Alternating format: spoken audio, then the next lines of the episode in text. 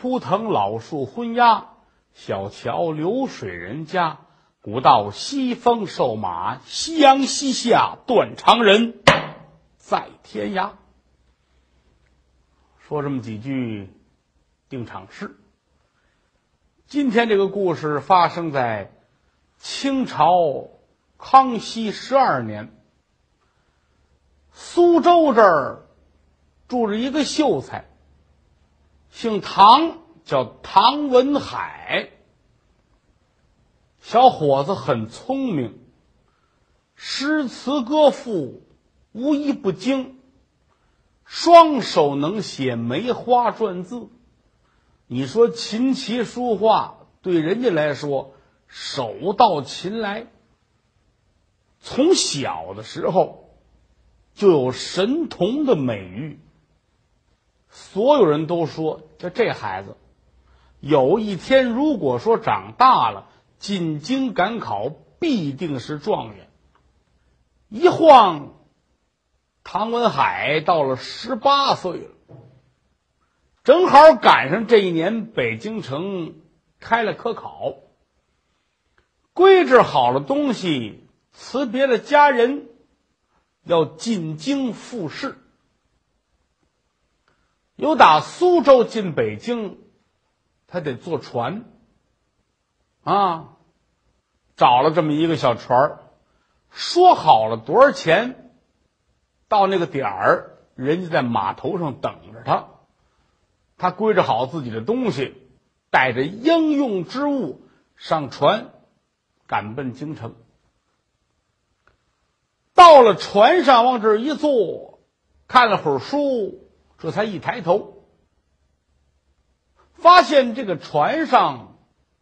是三个人，一家三口弄这小船啊，现在说叫跑运输。一个老头带着俩孩子，这老头呢五十来岁的年纪，俩孩子是一儿一女，儿子稍微大一点二十来岁姑娘呢也就是十八九左右。爷俩跟这儿摇着船，闷头干活。旁边那儿呢，坐着这姑娘，那儿摘菜呢。因为跟船上得吃饭，啊，姑娘那儿摘菜干活。唐文海无意中一瞧这姑娘，当时就愣住了，把手中的书就放下了，点了点头。人世间竟然有如此美貌的姑娘啊！怎么这么好看呢？别看她只是一个渔家之女，但是从里到外，就这股气质非常吸引人。首先说他不俗气啊，人呢不管是好看呐，还是丑啊，气质很主要。看，你瞧，有的人也挺好看，啊，大眼睛，双眼皮儿，画的这一脸呐，乱七八糟的，跟你说话是俗不可耐。那长得再好看也糟践了。啊，有的人很一般，哎，但是你要跟他聊会儿天儿，说会儿话，你会觉得这个人很可爱。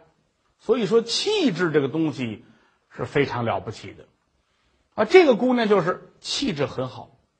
虽然说是渔家之女，但是不俗。跟这儿呢摘菜干活儿他可没注意，唐文海一直瞧着他。无意中这干着活儿这才一抬头，哟，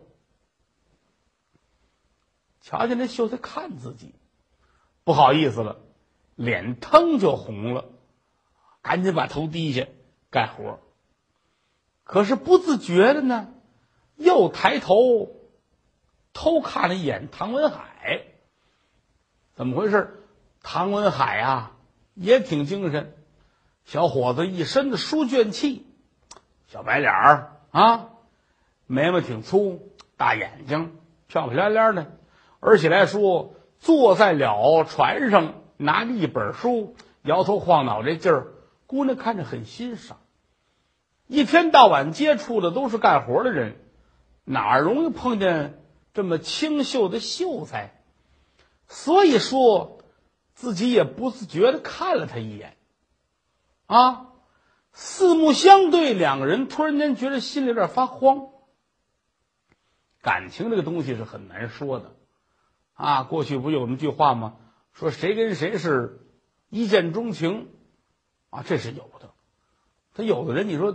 打四岁在一块儿，到八十岁了，你瞧我，我瞧你还不顺眼呢，这没办法的事儿。这个在山东，那在西藏，俩人看一面，当天定下来，咱结婚吧，这也是有的。所以说，人与人之间也是凭缘分。唐文海看罢多时，心里边一劲儿的打着小算盘：姑娘真可爱，而且来说很漂亮啊。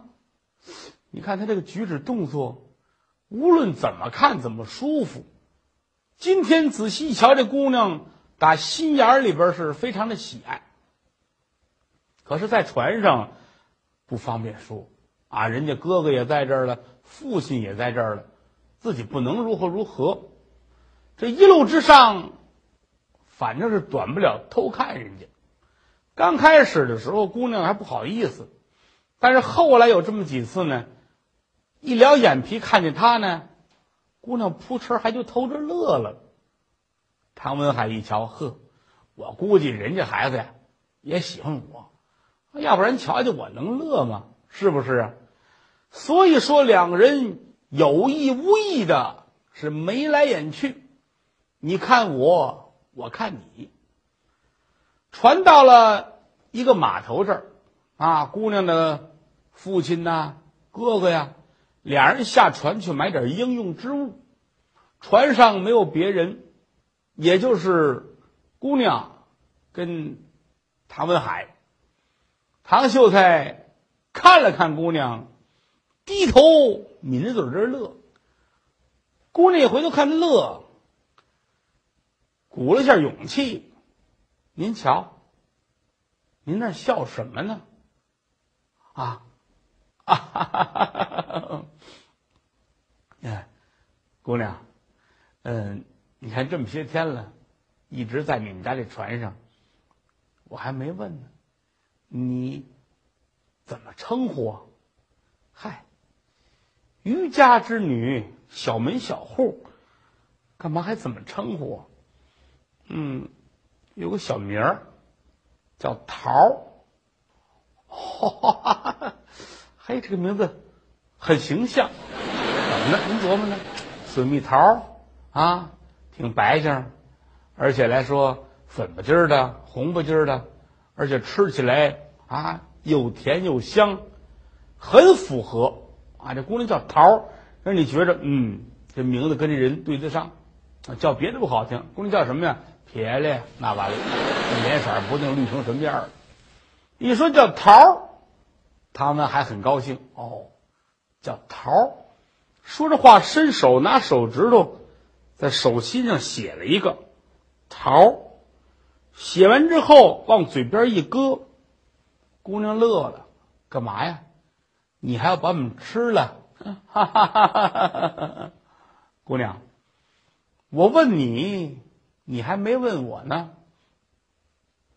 嗯，也不用问。谁不知道啊？嗯，您是唐秀才，对呀，我是唐秀才，我叫什么呀？哟，那么可不知道。正格子，您叫什么呀？你看看，你得问我呀。你一问不就告诉你了吗？我叫唐文海。哦，唐文海，唐秀才。嗯，姑娘点了点头，低下头去干活。唐文海一瞧，船上这会儿没有别人，可以多说几句话，左瞧瞧右看看。桃儿，今年多大了？啊，我们快十八了。快十八了，哈哈许配人家了吗？哎呦，您瞧，您说这叫什么话？您这是？念书人，你你问这干嘛呀？封建社会，男女授受不亲，啊，你这这跟在茶馆似的，一聊天这不成。而且那会儿来说，哪能问人家孩子这个话呀？啊，这问完之后，人家接受不了。唐文海也是仗着船上没人啊，这就算是撒了野了。姑娘低头不语，脸都红了。唐文海一看，你这这事儿闹的，没说别的呀，还没来人，打身上拿出一条白的手绢来，啊。挺大块儿，拿在手里边转了一转，把它转成一个长条，正当中系了一个同心扣，啊，一看没人，哎，扔过去了，整扔的姑娘脚了旁边，姑娘这干活的，瞧见这个了，但是呢，没使这茬儿，啊，回过头来还干活。唐秀才很尴尬，你看这事儿闹的，我扔这么一手绢给他，他不使我这茬儿，我怎么办呢？我过去捡去。人家问我刚才怎么回事我说我没扔好。捡完之后呢，我再扔过去。他再不捡呢，再给我扔了怎么办呢？你看，哎，桃。喊了三四声，桃没使这茬儿。再一回头，坏了，桃的父亲还有哥哥打岸边来了，说话可就到船这儿了。这个玩意儿，人爷俩一上船，哎，这怎么回事？而且来说，这个手绢还拴着一个同心结呢。这个不是普普通通的一个手绢了。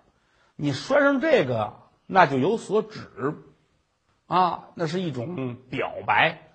我打算跟你啊，哎，同心接力，咱俩啊好，是这个意思。这扔过去，人他爸爸看见怎么说呀？啊，我是打算跟你爸爸，我们俩好，不像话。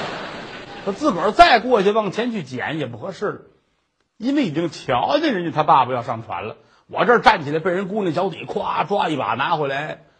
他爸爸得把我推下，哎呀，这汗就下来了。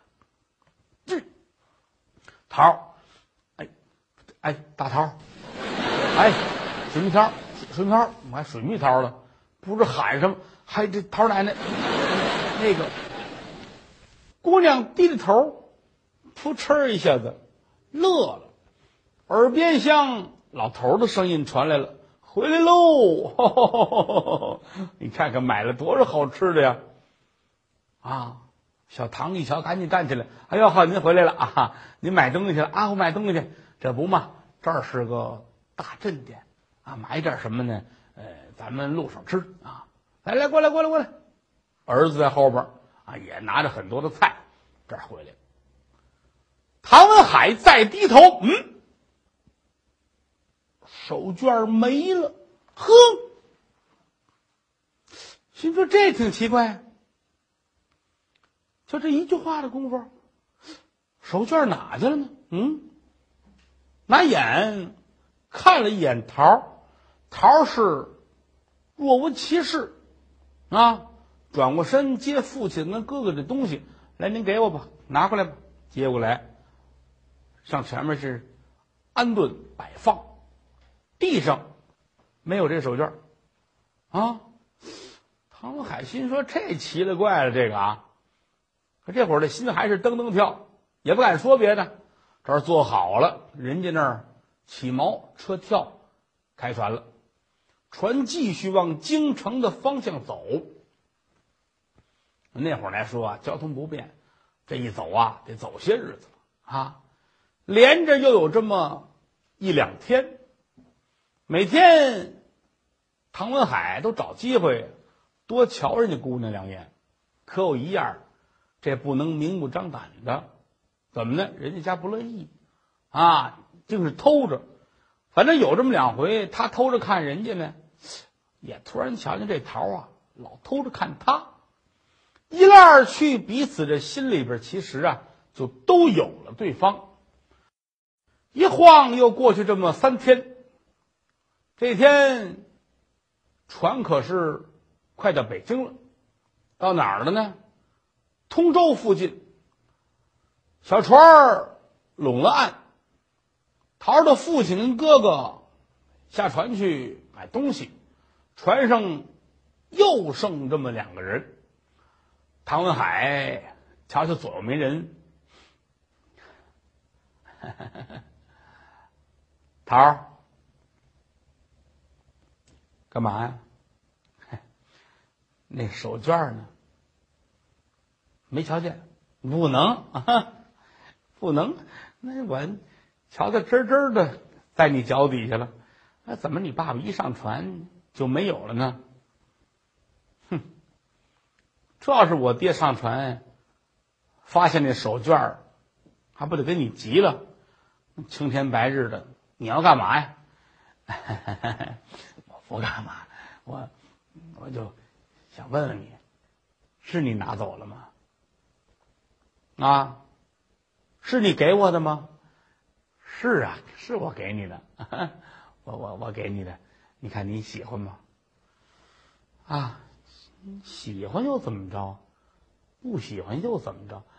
哎呀，哎呀，姑娘，你看我呀，你呀，他呀，哪这么仨人啊？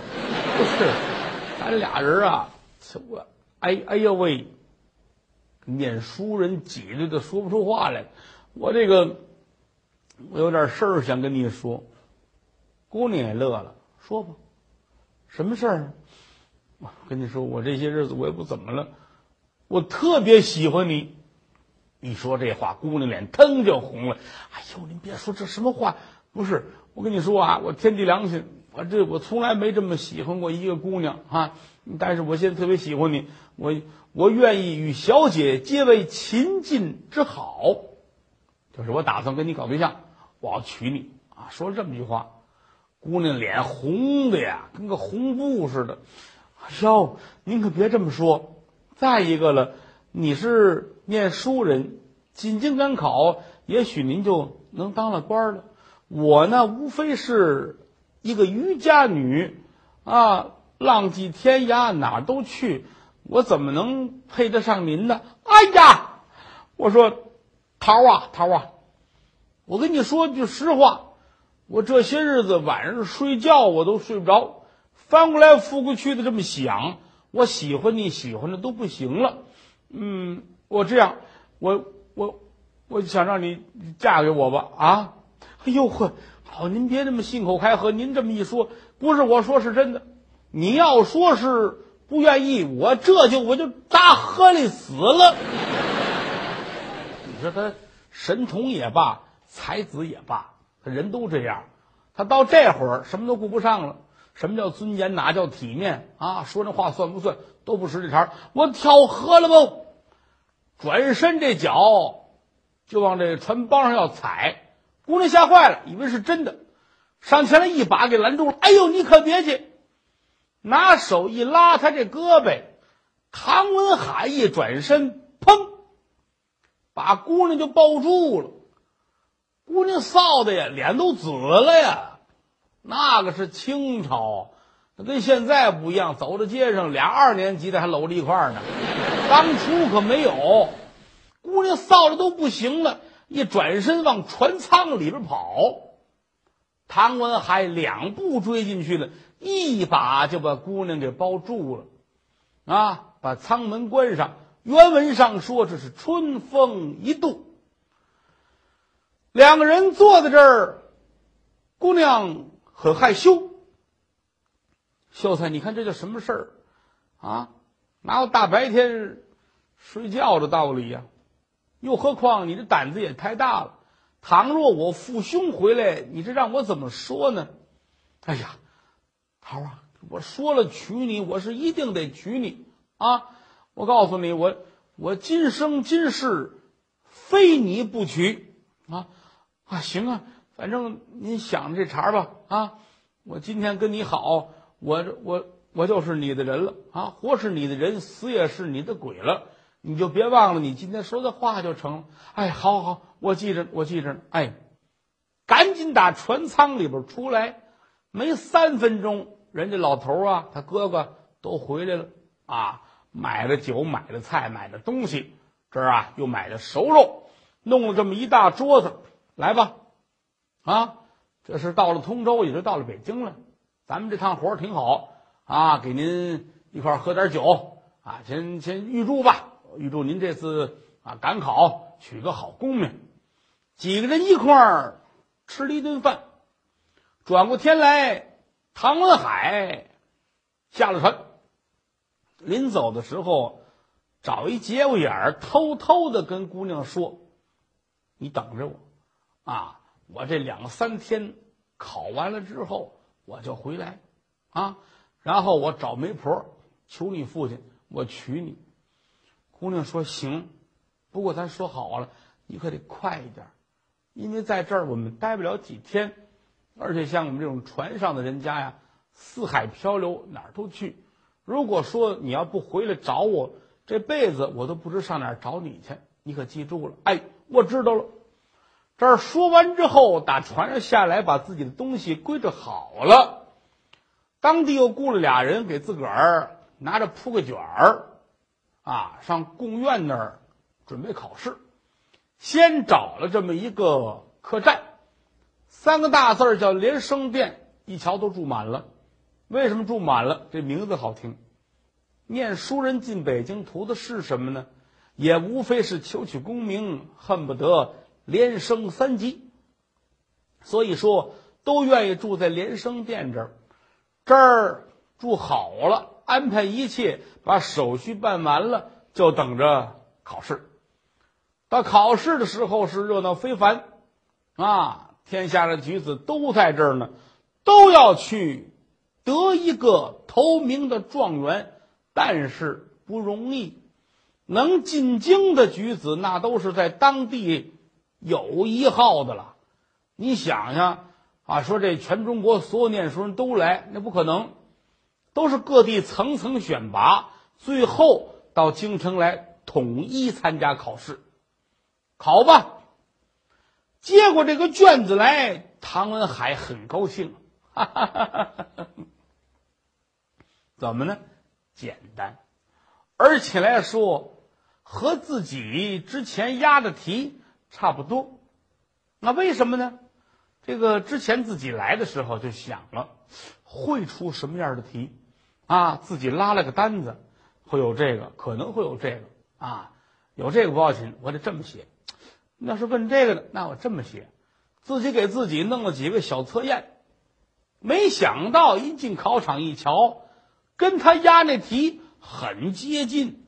哎呀，把唐秀才乐的，这太好了，这个啊，这不是往我手心里边送一个状元吗？提起笔来，刷刷点点。凤舞龙飞，铁画银钩一般写完了，字儿也好，文章也好，速度也快。自己看了看，嗯，不错，挺好啊。看起来金科功名有份，交卷子吧。别人都没写完呢，他写完了啊，而且来说往上一递。当时看卷子，考官接过来，了不得呀！嗯，这位这个这个文才可以说是金科的魁首，都十分的赞许。等着吧，所有的举子考完之后，都出了号房，回到自己的客栈去等着消息。哎呀，一天两天。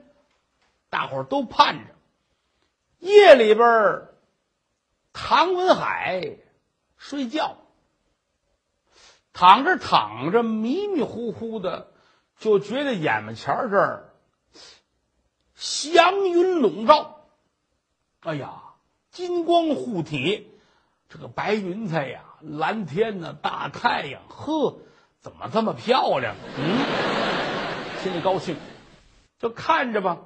就觉着在云彩里边飘飘摇摇来了这么一个人，不认识，但是看穿着打扮是一个做官的人，可是这衣服又不像朝里边的官儿，而且脸上阵阵的金光。这人到了跟前儿，满脸的微笑。唐文海，唐文海，说着话，拿出一张纸条来。唐文海，唐文海这迷迷糊糊答应：“哦，是是是是，嗯。”文章出众，今可魁首也。说你文章写的太好了。今年这考试你是第一啊，魁首也！哈哈哈哈哈！这主乐了，唐子海也高兴。哎呀，谢谢谢谢谢谢谢谢！哎呀，太棒了！就这会儿功夫，突然间旁边又过来一个人，穿装打扮也像个天官模样。这主一伸手，把前边这个人手里拿那纸条抢过去了。你拿过来吧，哎，怎么了？怎么了？唐文海干了亏心的事儿了，功名无分，抢过去了。当时唐文海就一愣，嗯，原来是南柯一梦，醒了，坐在这儿一身冷汗。哎呀，很奇怪。好像是碰见神仙了。那个神仙说：“我写的不错，卷子答的非常好，今年这状元肯定是我的。我这跟人还客气呢。”就这会儿功夫，突然间又来人，啊，把那条抢过去了，说我干了亏心事儿了，功名无分，这是什么意思呢？嗯，难道说？神仙给我托梦吗？嗯，翻过来调过去想这事儿，心里边凉一阵热一阵又一想，嗨，终归这是做梦，不用想他吧。天亮就发榜了，一看就知道了。嗯，等着吧，再睡可睡不着了啊！待了一会儿的功夫。天可就逐渐的亮了，哎呦，客栈里边这些人都起来了，怎么呢？都是这些赶考的举子啊，啊，张年兄、李年兄啊，张大哥、李大哥，咱们起床啊，咱们瞧榜去。是是是，哎呀，但愿得金科，我能中状元。那个说啊，是我班说状元，我来个探花也行啊。你说我来个榜眼也成啊。这个说了，我能考一百名我就知足啊。我原来来呀，我都考四百多名啊，这回西藏考，这都归置完了，所有人都出来一起去看榜。唐文海也在队伍当中，他这个心里边是七上八下，不知道到底怎么回事看看吧，来到这一瞧，榜已经发了，从上到下一看，哎呀，没有。